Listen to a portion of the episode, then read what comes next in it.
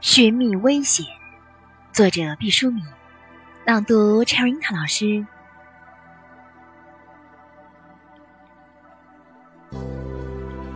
我敬佩那些在危机的时刻抛却自身的安全，奋勇的冲向危难的勇士。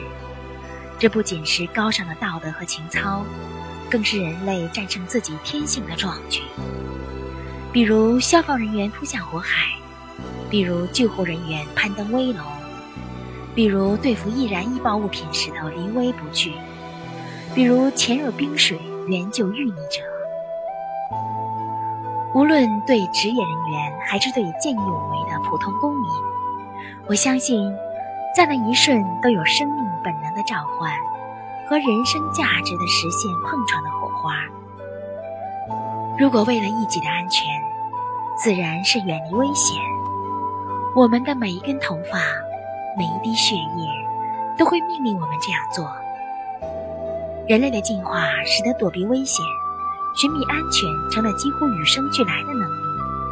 但是，为了他人的安全，为了崇高的职责，为了追求和理想，为了一种凌越本能的超拔，他们躲避安全，寻觅危险。这样的人。到了人的自我实现的顶峰，找到了本能之上的高贵的尊严。选自《预约幸福》。我们的微信公众号是“樱桃乐活英语”，等你来挑战哟。